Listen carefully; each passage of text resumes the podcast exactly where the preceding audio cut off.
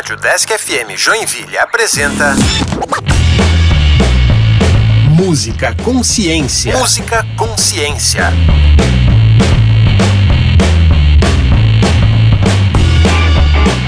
Olá, eu sou o André. E eu sou a Heloísa. E este é o Música Consciência, um programa que tem como objetivo apresentar um pouco da história e abordar a ciência por trás dos instrumentos musicais.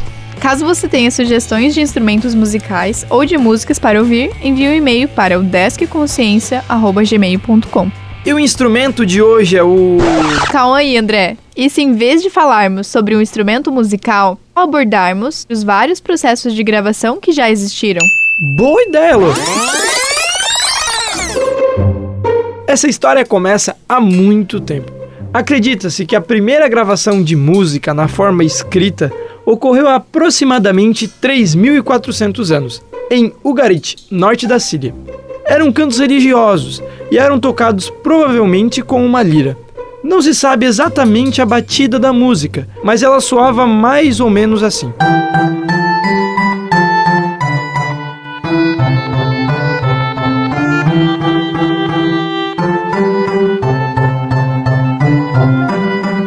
Anos depois de apenas gravar a música de forma escrita, em 1857, Edward Leon Scott, de Martinville, inventou o fonoautógrafo. Esse aparelho possuía um cone acústico que captava o som que chegava até uma membrana com uma navalha acoplada. Essa navalha riscava um cilindro de alumínio que girava movido a manivela. Com isso, finalmente pôde-se saber a forma das ondas sonoras, porém não se sabia como reproduzi-las.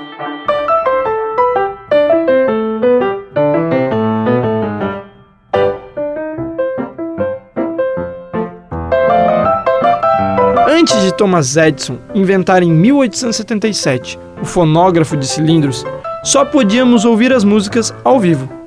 O fonógrafo possuía o mesmo sistema de gravação do fonautógrafo, mas seu diferencial era a reprodução.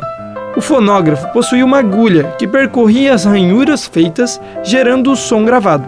A primeira frase gravada e reproduzida foi Mary had a little lamb, ou como é conhecido em português, Mary tinha um carneirinho. A gravação ficou mais ou menos assim.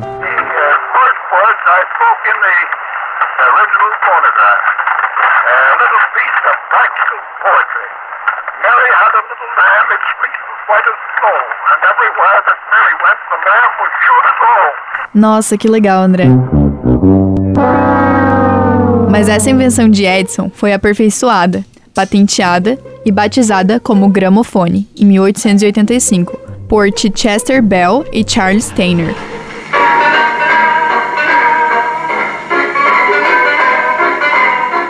A maior mudança realizada foi o fato de usarem cilindros de cera em vez de alumínio. Contudo, a grande revolução no mundo das gravações de áudio veio com a ideia do alemão Emil Berliner, que consistia em um gramofone que, em vez de usar cilindros, utilizava um disco de borracha, onde a gravação era feita em um dos lados do disco foi algo que realmente revolucionou o mundo. Tanto que em 1893, Berliner fundou a US Gramophone Company, chegando a vender mil gramofones, alguns deles já elétricos, e chegando a 25 mil discos de borracha. Entretanto, nem tudo são flores. Com a grande comercialização do gramofone, ocorreu a primeira divergência entre padrões de gravação. De um lado, a gravação em cilindro, e de outro a gravação em disco. Devido à praticidade de carregar e pelo fato de poder ser gravado em ambos os lados, o disco acabou levando a melhor. Divergências sempre ocorrem, mas a música não pode parar. E foi isso que o dinamarquês Valdemar Poulsen fez em 1898, quando criou a gravação magnética. Para isso, era utilizado um fio de aço para a gravação que através de ondas eletromagnéticas codificava uma fita de plástico com óxido de magnésio. Mas o ouvinte pode estar pensando: ah, mas essa é a fita magnética ou fita cassete? Não! A fita magnética de áudio foi inventada por Fritz Pfleumer em 1928 e era comercializada no formato de rolos. Mas como que funcionam essas fitas? Bom, essas fitas possuem uma fina camada de partículas de material ferromagnético, como óxido de ferro ou cromo. Tais partículas são induzidas a tomarem posições específicas quando submetidas a um campo magnético gerado por uma corrente elétrica que é definida pelo som a ser gravado. Depois de gravadas, as informações são recuperadas e transformadas em sinais elétricos novamente. Outra grande mudança ocorreu no fim dos anos 40, quando a Columbia lançou os discos de vinil, que é um material feito principalmente de PVC, que registrava música em micro-rachaduras no disco. Ele era mais resistente que o antigo de borracha e reproduzia o som com uma qualidade muito alta para a época.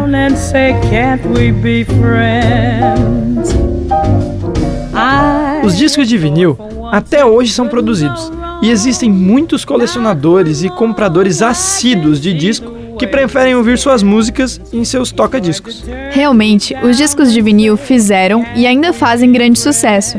Porém, nos anos 70, lançou-se o formato cassete para fitas, que nada mais são que dois rolos, um ao lado do outro, e enquanto um era desenrolado, o outro era enrolado, deixando muito mais portátil. Com isso, a fita cassete deslanchou, sendo o dispositivo de áudio mais vendido entre o final dos anos 70 e início dos anos 90. Mais uma ideia brilhante. Os primeiros gravadores de fitas magnéticas eram grandes, porém diminuíram de tamanho muito rapidamente. A empresa Philips foi pioneira em criar gravadores portáteis, mas a reprodução ainda dependia de um aparelho grande, até que a Sony lançou em 1979 o Walkman, que era um reprodutor de fitas no formato cassete com fones de ouvido. A Sony vendeu 200 milhões de unidades em 30 anos de produção. Isso mostra o sucesso das fitas magnéticas no formato cassete. Só que nem todas as novidades foram boas, não é? Devido à facilidade de gravar as músicas, iniciou-se a pirataria de músicas. Mas vamos falar de coisas boas. Em meados da década de 80, foi lançado o Compact Disc, ou como é conhecido por todos, o CD. Dizem que o CD possui uma qualidade muito superior ao do vinil e da fita cassete, e por isso desbancou esses dois formatos e ganhou o mercado na década de 90 e meados de 2000.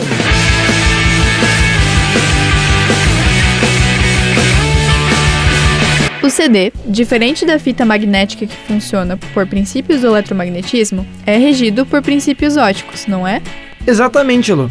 As trilhas do CD são minúsculas. Cada linha tem uma espessura de ordem de micron, ou seja, você pega um milímetro e divide em mil partes. E o comprimento total dessas trilhas chega a 5 quilômetros. Quando se faz a gravação ao longo da trilha, marcam-se pontos escuros. Tais pontos formam um código binário que é composto de zeros e uns. A leitura é feita por um laser que, por reflexão, identifica onde é zero e onde é um. Essa tecnologia possibilitou também a criação do DVD, que revolucionou a indústria visual. Revolucionou mesmo. Contudo, durante o ano 2000, o CD foi perdendo força e foram se criando os áudios digitais.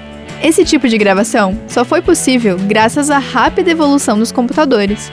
Com o passar da década, os smartphones ganharam o mercado e logo os áudios tiveram que se atualizar e tornarem-se digitais. Então chegamos aos dias de hoje, onde é muito fácil gravar algo com uma qualidade muito superior à gravação de Thomas Edison. Basta você usar o seu smartphone, que possui um gravador de áudio digital.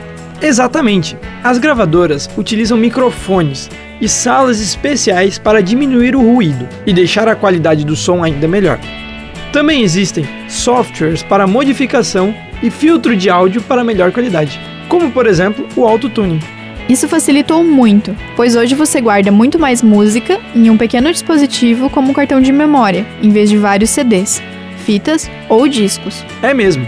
Isso se deve ao fenômeno chamado magnetorresistência gigante e rendeu até o Prêmio Nobel de Física de 2007. Dos primeiros pesquisadores nessa área, temos o brasileiro Mário Baibich, professor e pesquisador da Universidade Federal do Rio Grande do Sul. Realmente foram necessárias muitas ideias até você, ouvinte, poder nos ouvir com tamanha clareza. Mas e as músicas, André? O que vamos ouvir? Que tal músicas que possamos ver a evolução da qualidade das gravações? Hum, boa ideia. Vamos então com uma música bem antes dos anos 50. A música O Abre Alas, da compositora Chiquinha Gonzaga, é de 1899. Essa música é tida como a primeira marchinha de carnaval da história e fez grande sucesso nos carnavais de 1901 a 1910. Certamente você já ouviu falar nela. Então vou trazer algo mais atual. Segundo uma discussão na internet, a música Africa da banda Toto foi considerada como a melhor música de todos os tempos. A música realmente é boa, mas se é melhor ou não, deixamos com você. Falando de músicas atuais, vamos então com Imagine Dragons e a música Believer, que fez muito sucesso em 2017.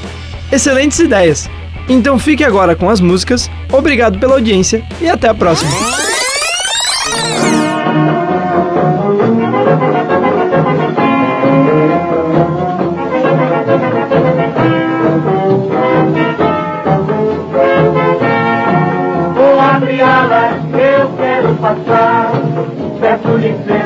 poder desabafar.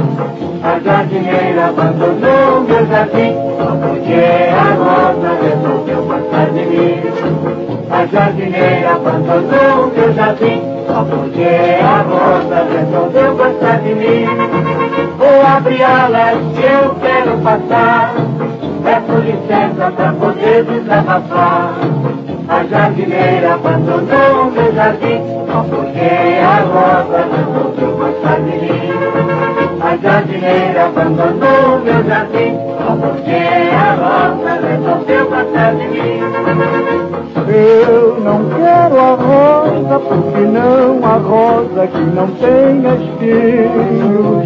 Prefiro a jardineira carinhosa, a flor cheirosa dos teus carinhos. Vou abrir alas que eu quero passar. Peço licença pra poder desabafar. A jardineira abandonou meu jardim, porque a rosa resolveu gostar de mim. A jardineira abandonou meu jardim, só porque a rosa resolveu gostar de mim.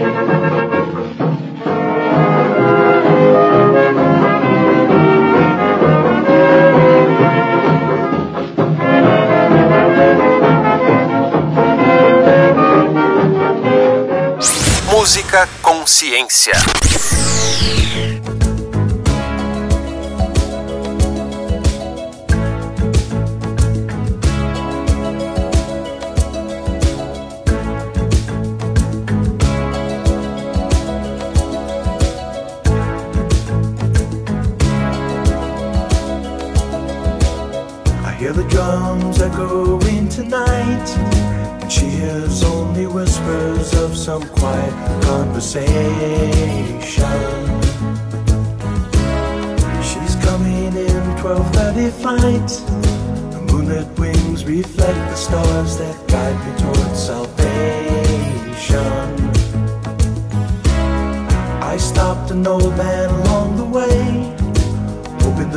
Some old forgotten words or ancient melodies. He turned to me as if to say,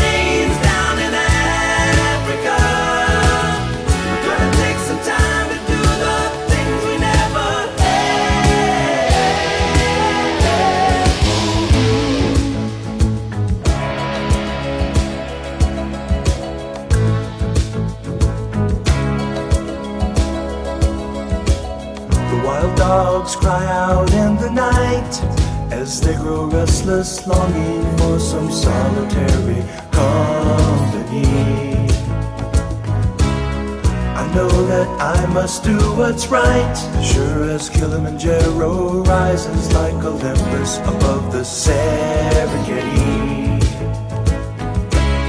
I seek to cure what's deep inside, frightened of this thing that I've become.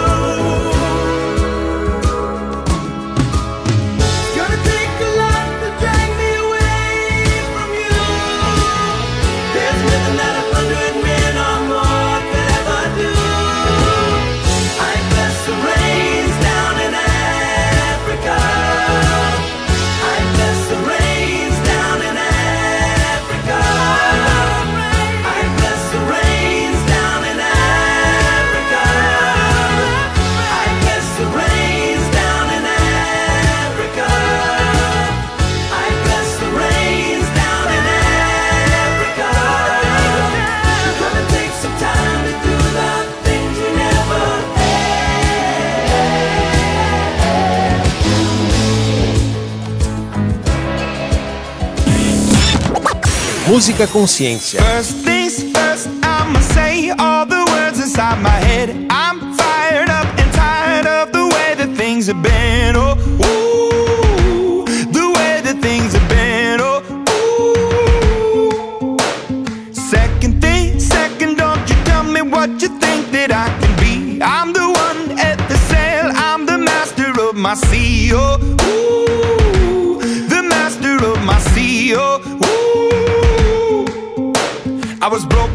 From a young age, taking my soak into the masses, writing my poems for the few that look at me, took to me, shook at me, feeling me, singing from heartache, from the pain, taking my message from the veins, speaking my lesson from the brain, seeing the beauty through the.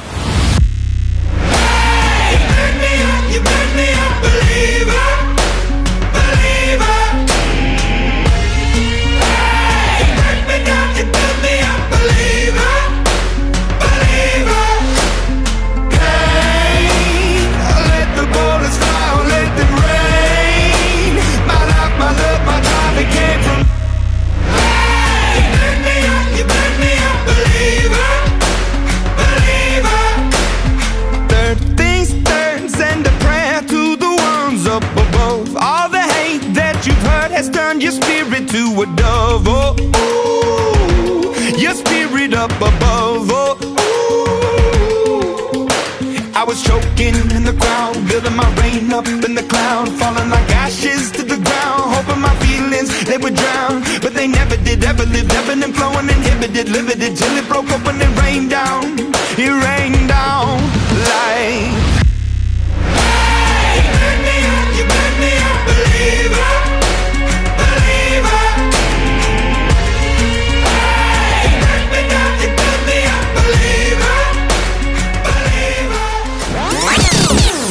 Música Consciência. Música Consciência. Uma ação do programa de extensão Consciência do Departamento de Física da UDESC Joinville. Roteiro e narração: André Sartori Gomes, Heloísa Delandrea e Luana Santana. Revisão: Carlos Rafael Rocha e Alex Beluco. Edição: Alex Schneider. Caso você tenha sugestões de instrumentos musicais ou de músicas para ouvir, envie um e-mail para o.